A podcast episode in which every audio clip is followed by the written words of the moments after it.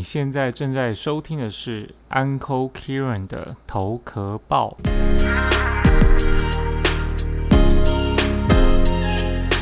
你好，欢迎来到头壳报。这是一个让不同世代的斜杠创业家能够更多了解彼此和分享生活的访谈频道。我是节目主持人 Uncle Kieran。今天邀请来的嘉宾是 Pocket 乔西咖啡沙龙节目主持人 Chelsea。二十七岁的他是如何打造一个有层次、有质感的自由生活呢？相信你一定和我一样好奇吧。那就让我们继续听下去喽。欢迎乔西来到头壳报。嗨，我是 Chelsea。Hello，今天很开心，就是来访问乔西，因为又是一个世代隔阂的一个对话了。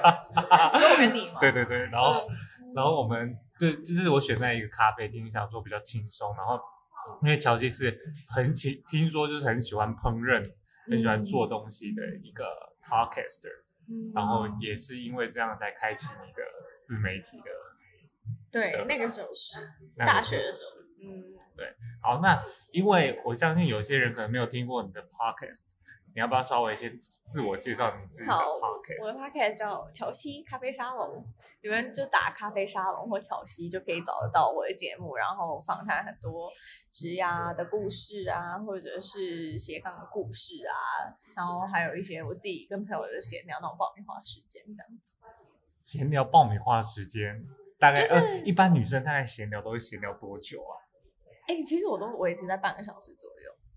右。我也是，哎呦，你们算是很收敛的。对，算是蛮收敛，就是想说还是不要聊太多这样子。我每次听我妹，我每次听我妹讲电话，我都听她讲两个小时，很可怕。没有，因为我们这个就是我们会有主题性，然后我们就会试图让自己聚焦在那个主题上面，所以也不会再太离题这样。那你通常你们的嗯主题都会、女性主题都偏向哪些？比方说金钱症候群啊，然后或者是一些感情观啊，或者是生活风格啊，选红酒啊，巴拉巴拉巴拉都有。选红酒，对啊，就是我就请我朋友，他是侍酒师，然后来分享说，如果我们今天想要办 party，或者是在其他不一样的场合里面，我们想要选一个适合自己的酒，我们可以怎么选？然后他就会分享就是他的一些经验，然后推荐几支酒给我们，这样，哇塞是就类似这种，就是会把被我归类到就是爆米花时间这样。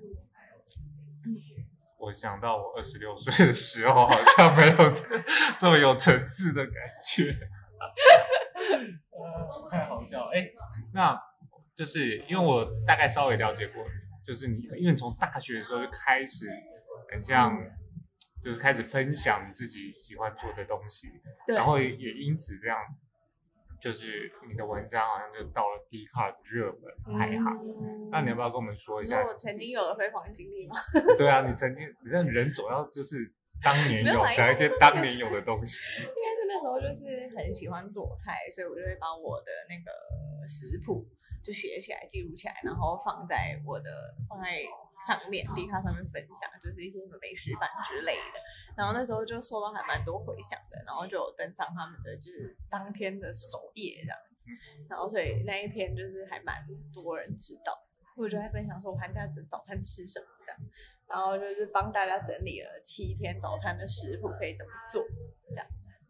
那你当时候为什么想要分享这个东西？应该说那个契机是什么？契机就是因为我觉得很多大学生就是吃很吃的还蛮不健康的，呃，然后就想到寒假嘛，那是是不是可以试着就是让自己就是开始做早餐啊，巴拉巴拉的。我那时候只是抱持这样的想法，那是你大几的时候？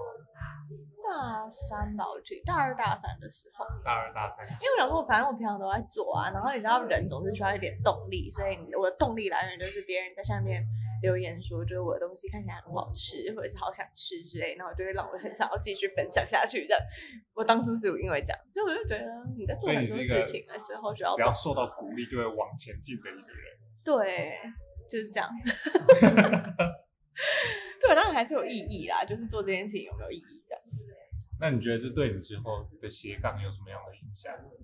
嗯，就是我觉得我可以一次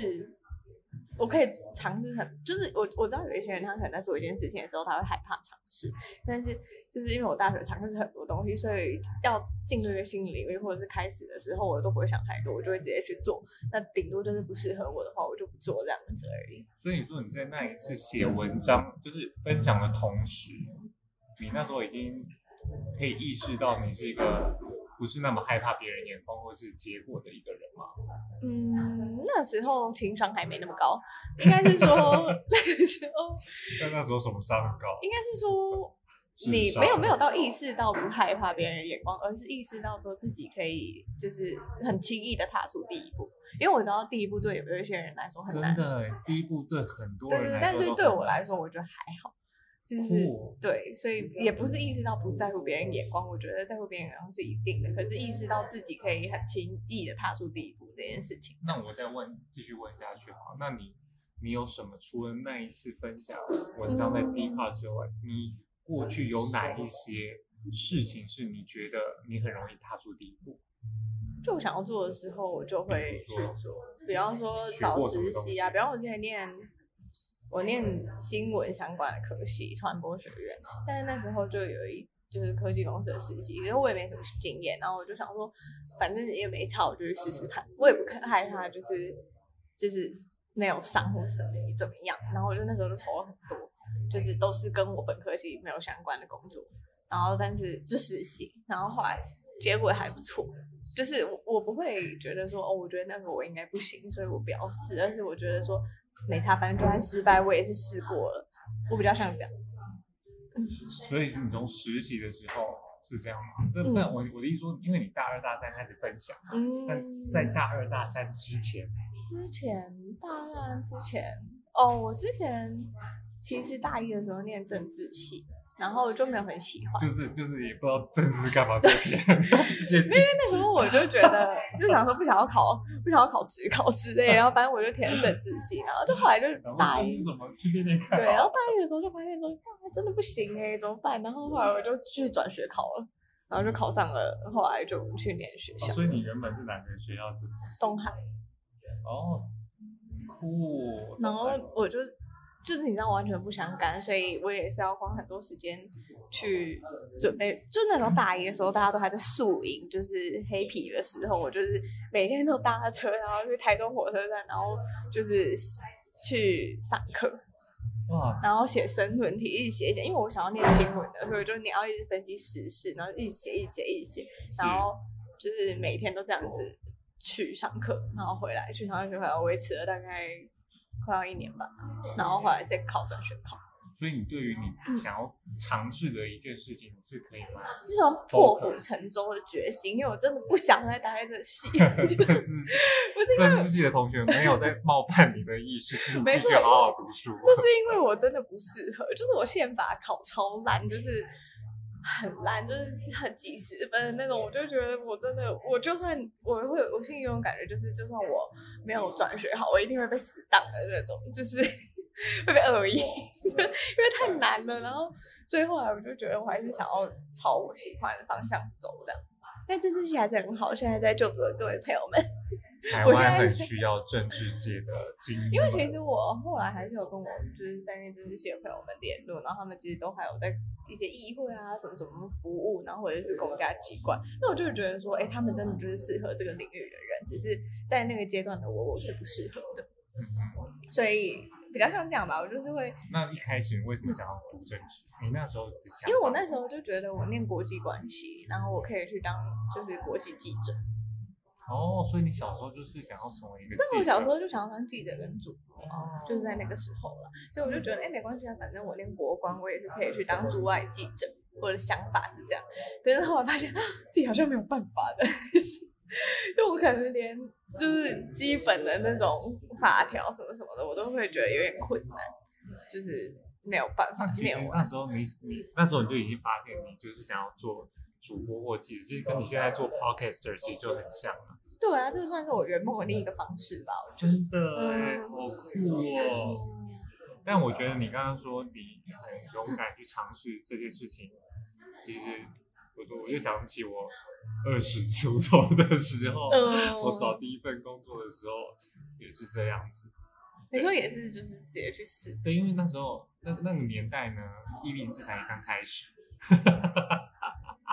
透露出年纪。嗯然后我就就是你知道，刚开始使用那个使用界面也不是那 friendly 嘛，嗯然后我就是当然就打我的 email，呃，打我的这些履历上去之后，对就发现没有人理我，我想说是不是电脑坏掉，嗯 然后就打电话到我投履历的公司，嗯，我第一个打中国信托，然后他就转接，结果就失败了，然后就挂挂断了，我就觉得很。就就是反正我就是没有想太多，就打去第二间银行，就是花旗银行，然后打进去呢，然后就是我就说劈头就问，因为年轻也不是很懂事嘛，你们有没有收到我履历？对，你们有没有收到我履历？他嗯想你谁呀、嗯，我说一零四啊，一零四没给你们吗？然后嗯，他说哦，那我再帮你转接，就他转接到总经理那里。哦是哦，对，然后我就跟总经理聊天，也劈头就问，就他总经理可能觉得我太 幽默了，他就找我去面试，我就这样进去了。哦，是哦，对，我第一这很酷哎我的人，生第一份工作就是这个。哎，这还蛮有趣的哎，对啊，所以所以我觉得听你分享就，我就想，我就觉得真的就是那个第一步，其实对其实是很重要的。嗯，对就是我应该是发现自己跨出第一步不难，那那是一个很好的一个优势，或是一个很好的特质，我觉得。但我觉得这是慢慢累积，因为以第二步就前还是觉得超难，会想，第二步应该是超 说难。以前还是会想说会不会，就像你刚刚讲的，其实我没有到完全的不在乎别人的看法，嗯因为我还是会去犹豫说我做这个会怎么样怎么样怎么样，别人怎么看我巴拉巴拉巴拉，我就是去想，可是后来想的就是好像想也没什么屁用，那我就直接做好，就比较偏这样。那如果是以十分来讲的话，你有几分会听，就是别受别人影响，还有几分是自己内心的影响？你觉得比重八二八二法则吗？没有，就是我只要真的想做的话，别人说什么，我不管别人说什么，我就是会去做。所以你大部分八百分之八十是还是自己的声音。对，但是还是有二十趴的那个，当然当然对啊对啊，就是不可能做到一百趴啦。我目前情商还不够高，但把耳朵捂住，把赖都删掉，Facebook、social media 删掉，对，或者是你可以找一些同文层吧。然后现在同文层都很厚啊，对啊，蛮厚的，所以我觉得很棒。因为演算法就是让我们的同文层很厚，所以像像我就是自己必须要很努力的去打破我的同文层。哦，因为你的同文层可能都是跟你不一样的生活。我的同文层就会比较跟我年纪差不多的，大家可能都是家庭，然后结婚生小孩，是这样吗？你不要给我贴标签哦。没有啊，你刚刚是自己说的。没有，因为我的同文层从哪里看得出来，你知道吗？从那个使用对，就是使用 Facebook 动态消息，你就会看到今天又带着小孩去哪儿玩了，这样 子是不是？尤其尤其是。选举的时候，哦同文层更明显。对对对对对，我都是用这样去推论。是的，是的。那你后来出社会之后啊，你在新创跟外商工作嘛，对不对？嗯嗯。那这部分的话，我觉得大家如果想要知道，就是呃，乔西在新创或外商做什么，可以去 follow 他。那我今天来，我比较想知道，就是说你在这两边都待过，那你有学到什么或看到什么？OK 啊、在新创的时候就会觉得，你真的就是一个人当很多个人用这样子，然后你要会很多东西，所以你会的东西是要比较广的，但是你不一定每件事情都做得很深。就你可能你职位做的很深，假设我那时候可能在做募资的东西的时候，我可能就这一件事情做的比较深，但是呃，公司需要你去推广现在新的服务、新的 App 的时候，你还是要去兼行销，然后再兼公关、兼策划，巴拉巴拉巴拉的，就是你要能接受很多就是突如其来任务，或者是突如其来就是突然发生的事情，然后人去解决它，这样这个是我觉得最好。可是我个人是觉得还蛮开心的，就是可以那时候可以接触很多你在人新啊创待了多久？那大概一年多吧，那你觉得那一年学了哪一些东西是你现在觉得嗯，比方说，我可以讲一个，这个是之前我应该有分享过，就是老板可能就是今天突然有一个日本的，那时候我记得是这样，就有一个日本的很重要的展，然后那时候就可以认识很多投资人，然后那时候我本来以为就是老板要我跟他一起去，但是最后最后一刻，老板说他不去，叫我自己去。为什么？因为他说他有重要会议要待在台湾，所以就变成我跟另外工程师去，所以就会变成说变成我要去跟那所有的就是海海外投资人开会，然后去 pitch 我们公司巴拉巴拉巴拉的，然后。那一次我真的是错到爆炸，因为就是 想说，就想说死定哎，就是我完全没有就是想过，因为我我也没有想，我想说反正就老板讲，然后我就是在帮帮他，然后现在我变成要代替他，然后去 approach 这些人的这种感觉，然后后来我去了之后，反而就是还蛮开心的，因为就是真的就其实也没有那么可怕，就是你就把你想要做的做出来。对，我就去日本。用日文还是英文？英文，英文，因为我不会日文。对，然后就是可能跟他们讲啊什么，然后真的有帮老板就是签到一些不错的投资人这样，然后所以我就觉得哎，好像也没那么想象中那么可怕。可是这是我觉得你在新创一定会遇到的事情，就是你很常要被迫着去做上战场之类的，然后是很突然的。但是这种事情基本上在大公司或者是外商不太可能发生。那你觉得你进去新创，因为刚才听起来就是，其实你的英文的能力其实算还好，普普通通，普普通通，但是还可以上去，就是可以，对啊，可以可以讲，就是就练习啊，因为那时候知道我自己一个人的时候，我就去练习，哦，就背稿，就是我就找那种 A B C 朋友说，快点来帮我看，这样子，就是呃，你觉得怎样怎样怎样怎样，然后就是练习练习练习，我只要是要做 present 的时候，我都会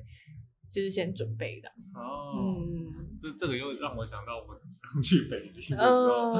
因为我就创业失败了嘛，然后就被迫一定要在那边找工作，然后我就去找工作，然后面试的时候是中国第二大的公关公司，就他面试面试五次，嗯，然后是三个外国人，两个中国人，所以外国人的面试都全英文嘛。然后那时候，因为本身我呢小时候又不爱读书，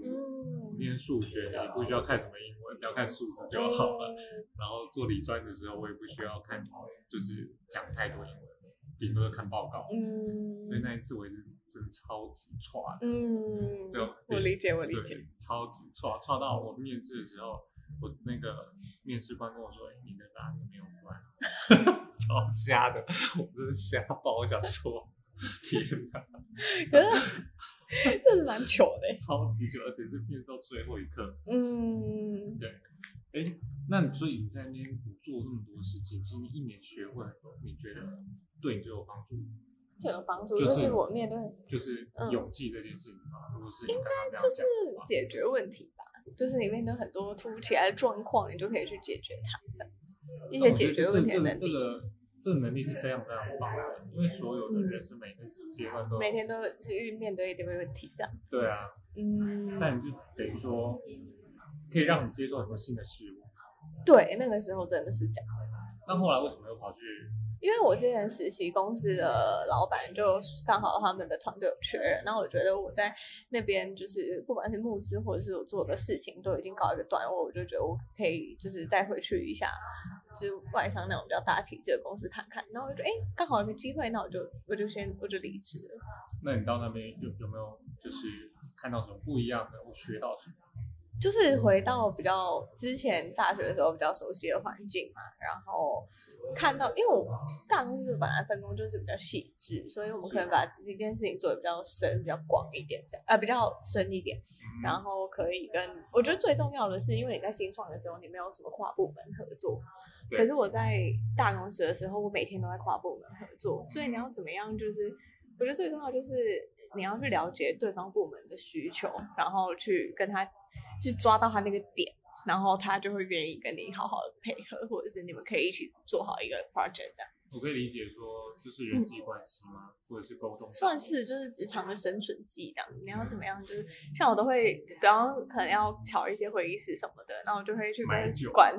会议室的人说，哎，就是哎，记得帮我留啊，什么什么，就是跟刮钢筋啊什么的。中秋节开始哦，送月饼哦，就是有点类似这种感觉，然后就是去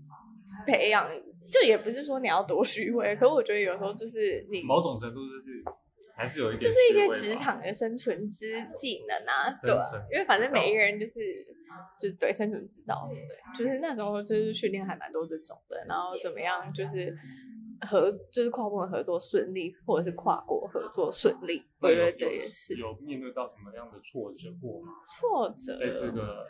嗯沟通上面，或者是人职场的人际相处上，我觉得比较是文化吧。就是假设我们那时候可能做一些案子，然后你可能要跟印度那边的 team 合作的时候，就 英文我真的是就是 对一定也是英文听的的时候，我每次都跟 听那个八爪。这个是这个也比较挫折啊，就是一些小小的困难这样，类似这个啊之之类的。然后或者是他们有的时候逻辑跟我们不太一样，或者是文化差异也跟我们不太一样，那你要怎么样跟他沟通，好好让这个东西能顺利进行，是那个时候我觉得学习比较大。这样对那你做你做了多久？那一个也是做一年多左右。那为何辞职，然后开始要当自由工作者？在我大概做了半年多的时候，我就开始做 podcast 嘛，因为那时候就觉得好像可以做一点别的事，因为我觉得我在做的啊事情，你进去大公司半年过后，你就开始可以做别的事情，怎么这么厉害啊？嗯，你对吧在？做了一年还很紧张，可能我相对熟悉那个环境吧，因为大学有待过，然后反正就做，我就开始做 podcast，然后就就想要那时候就一直很想要有一点自己的东西，但是我就是在工作上面做的东西也不一定是我自己的东西嘛。为什么那时候会想要有自己的一点？因为我从大学的时候就开始就是在做创作这件事情，不管是我的食谱啊、巴拉巴拉的，所以我就觉得说，现在好像我的生活中少了这个东西，我就很没有踏实感。所以那时候的上班下班是什么样的一个生活形态呢？就是为了维持可能每周上一个音频，然后你就会剪到半夜这样，真的不夸张，就会剪到半夜，剪音频剪到半夜啊，然后或者是企划，就是规划一就是网站东西什么什么的，然后后来也是因为做了自己的网站之后，然后有一些人就写信给我，看到网站说，哎，你有没有在接相关的案子？然后我那时候想说，哈，我从人生没有接过案，你知道吗？就是，然后我就说，哎、我没有哎、不过如果你要的话，我们可以谈谈看。然后那时候才开始我的第一个案子，然后就一直到现在就，就陆陆续续的，可能就有在做一些 project 啊，我就觉得好玩的事情。然后在待了一年多之后，我就觉得可以试试看自己做。所以其实也不是说就是完全是一股脑，就说 OK，我现在要那个没有任何的，就是获利有没有我没有模式，我就直接来，我要成为一个自由工作者，没没没没还是有个衔接的过程。那个衔接的过程，是突然发现到自己原来可以接案呀，这样 就是所以应该就是说，这个应该是你发现自己有一个可以是一个可能高收入的技能，或是可以嗯就是一个可以让自己活下去的技能，嗯 对类似这种感觉。所以其实你就觉得说，哦，这样子也可以试试看，然后就对啊，离职了。我就是离职了。但是没有嗯百分之二十的声音没有告诉你不要离职嘛？还是会有啊，可是我觉得可能就我家人也还蛮支持我的吧，你的家人支持你离开微软，就是也这么酷？就支持也不是啦，他可能也会担心什么，可能他因为我从小到大可能就是想要做什么就做什么，然后就也 OK，就是反正这个就是就试试看，反正对我来说就是如果这条路行不通，顶多再回去上班。是，对，反正我那时候有存了一些钱啊，然后我也确定说我自己活得下去这样子。嗯，二十几岁的时候也是这么想的，嗯，就前几年事情了。那你私底下是什么样子的？是除了你喜欢做做菜之外，你有什么兴趣或喜好？兴趣或喜好，我想想看，或是你现在你自由工作者，你一整天运动吧，我觉得。你喜欢做什么样的运动？骑脚踏车啊、游泳啊、野餐啊那种户外的，野餐是运动，也不是呃不是啊，户外活动，不 是运动。不是有活动，也是颠覆我三观。户外活动。户外活动，嗯，骑脚踏车、游泳，对啊，或者什么瑜伽、健身房。最近有登百越吗？还是没有到登百越，没那么厉害，但是就喜欢接触自然。大现在自然？嗯，那如果你的朋友也想和你一样，你会怎么建议他做第一步？我现在都在建议每个朋友做第一步，哎，第一步是什么？你觉得第一步是什么？没有，我觉得要先去理清他自己对现，因为我觉得会想要做出什么事情的第一步的人，通常有一个原因就是他可能没有办法理清他，他对他现在现况一定是不满的，不然他干嘛做什么第一步嘛？应该很多人都对自己现况不满。就是可能有某种程度的不满，所以我通常都会跟他们就一起去理清，说他不满的点是什么，然后可以透过怎么样的方式去改善他这个不满的点。就是这是我会可能在跟我朋友就是一起讨论的时候做的事情，或者是我跟客户讨论的时候在做的事情。嗯哼，找出问题的症结，然后先去做。应该说不一定，还是看问题的症结是什么。嗯，所以还是先先面对自己真实的问题，对啊，对啊，要不然我觉得很多人都是想很多，是，一直在想，一直在想，嗯但是想的好像也不是那么的清楚，对啊，所以现在也在没拿笔记下来这样，就是在开始做的。所以你会建议大家就是先把真先真实面对自己的对，不满的问题。嗯哇，好辛苦哦，看我自己就血淋淋是辛辛苦的。血淋淋要面对自己。那你怎么看待？你看，你看，你之前在新创，你也在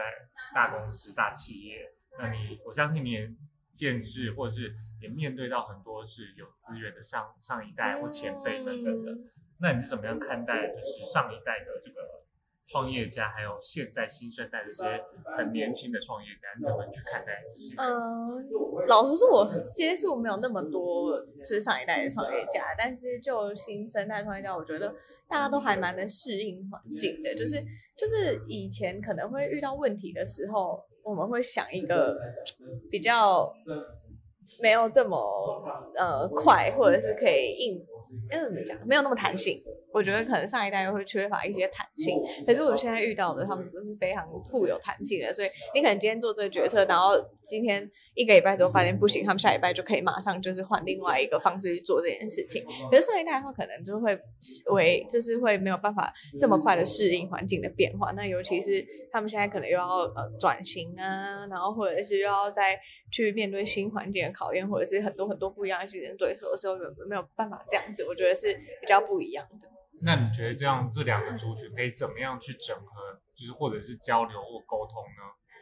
其实我觉得，我觉得还蛮多公司都愿意开始做数位转型诶、就是不论是举一个最简单的但是做数位转型，就是跟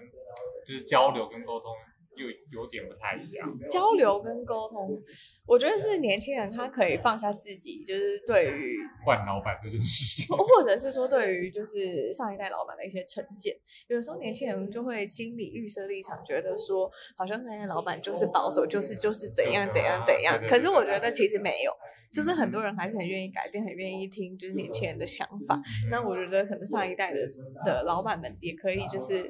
去勇于去接受这个世界正在改变这件事情。嗯，嗯，我觉得是这样，好像是对，的确是不需要去那个，就是不要有预预设立场，所以我觉得双方不要有预设立场，这样子的沟通会非常的就是顺畅。嗯，好，那你现在还满意你的生生活吗？应该很开心嗯，算 OK 啦，就是感觉还。告诉你，不是什么案都接的，只能也接没爽的案子。没有，就是我会，因为我就会去看说什么事情是自己，因为我只要做东西做的开心的时候，我那个东西就做得比较好。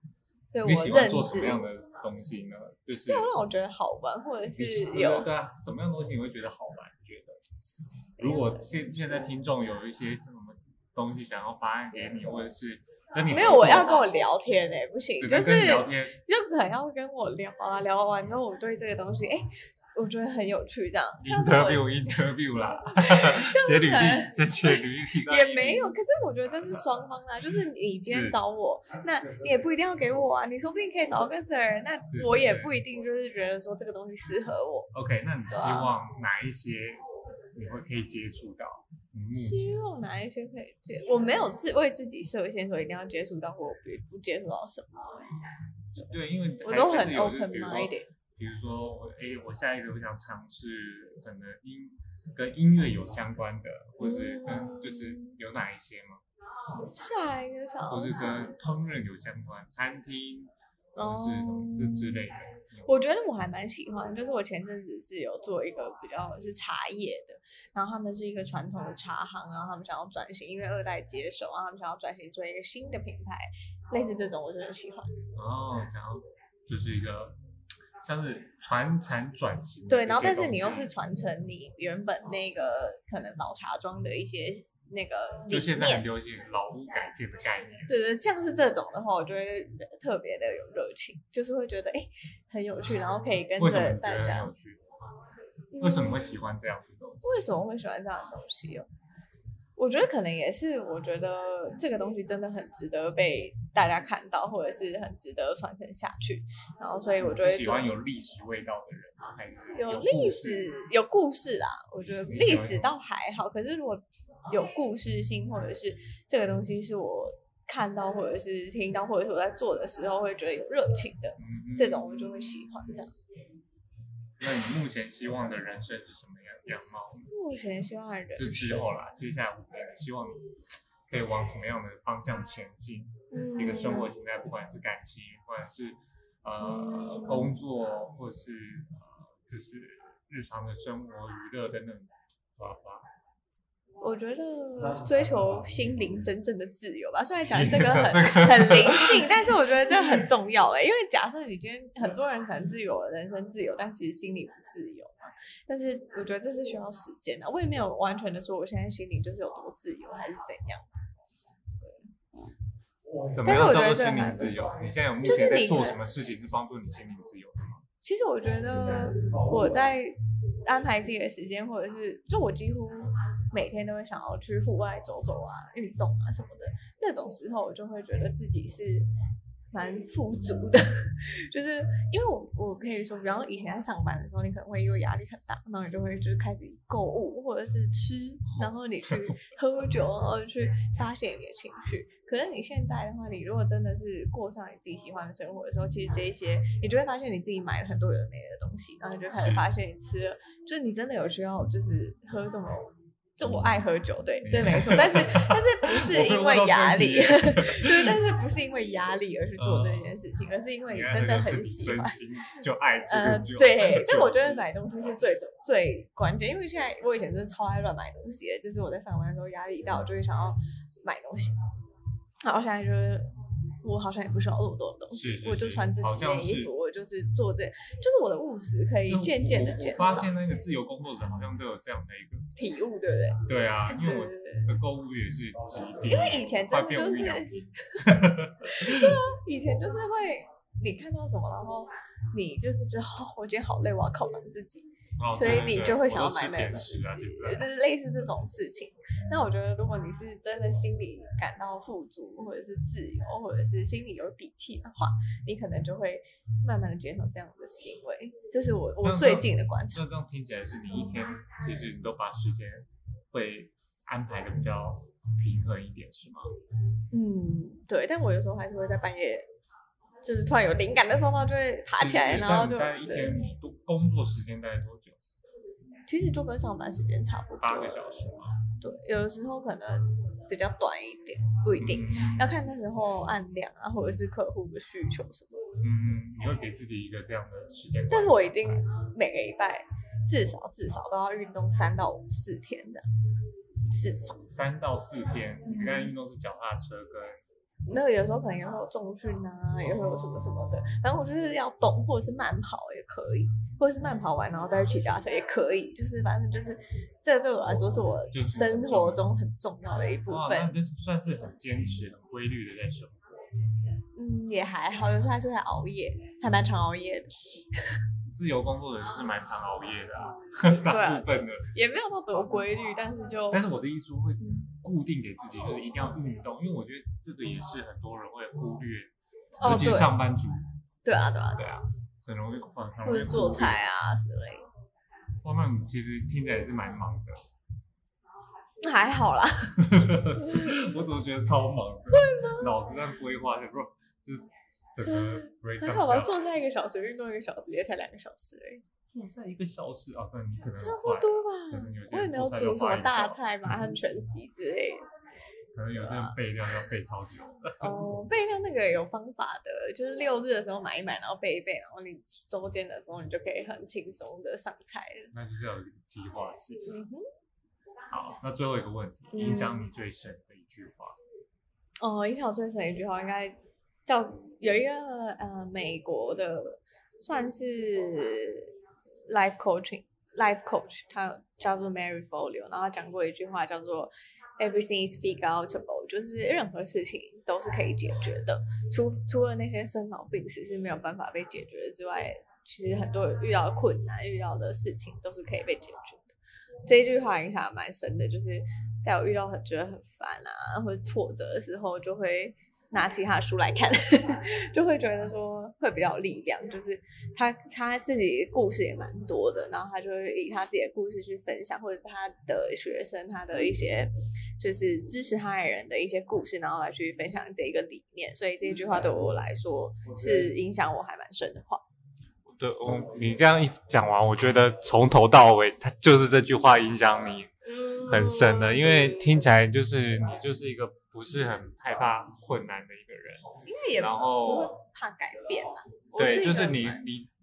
好像就是先走出去之后，遇到的所有困难都是可以被解决。是是是是是。那这这句话从你什么时候开始听到的？我其实很早以前就开始听他的 podcast，然后大概是大学大学的时候，然后我就认识他，然后就开始。看他很多很多的东西，然后他分享了很多东西，就是他也不是完全的那种心灵鸡汤，可是他是会用很多他自己发生的故事，然后或者是案例去证明说，其实他说的这一句话是，就是可以呃验证很多生活中的事情。嗯，我觉得今天这句话也是很棒的一句话。送给大家，对，我 谢谢托你的福送给大家。那我觉得这对我自己来说也是，也是我自己目前的状态，也是因为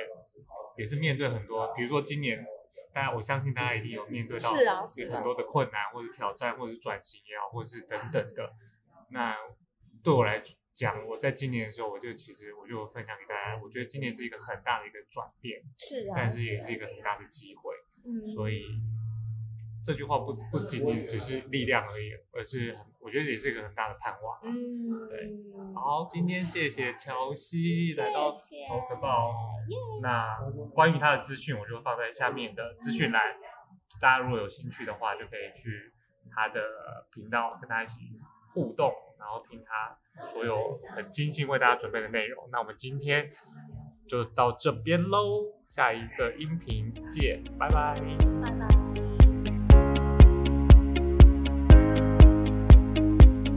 你喜欢今天的内容吗？记得订阅我的频道。今天访谈中，我看到 Chelsea 对生活的热情是非常有温度的，不是只是停在脑中的想要而已，而是勇敢地踏出生活的每一步，梦想的每一步。有时候我们似乎太放大了“失败”这两个字，却忘了人生有很多美好的事都是踏出去后才发现的。也许过程中会有许多小挫折，但就像 Chelsea 今天说的，任何事情都是可以被解决的。办法永远都是比困难多的，不是吗？别忘了在我下面帮我打五颗星的评分，也可以去我的 IG 和 YouTube 和我有更多的互动。我的账号是 Uncle Kieran 斜杠 K 书，也留言告诉我你今天的收获哦。投个报，我们下次见。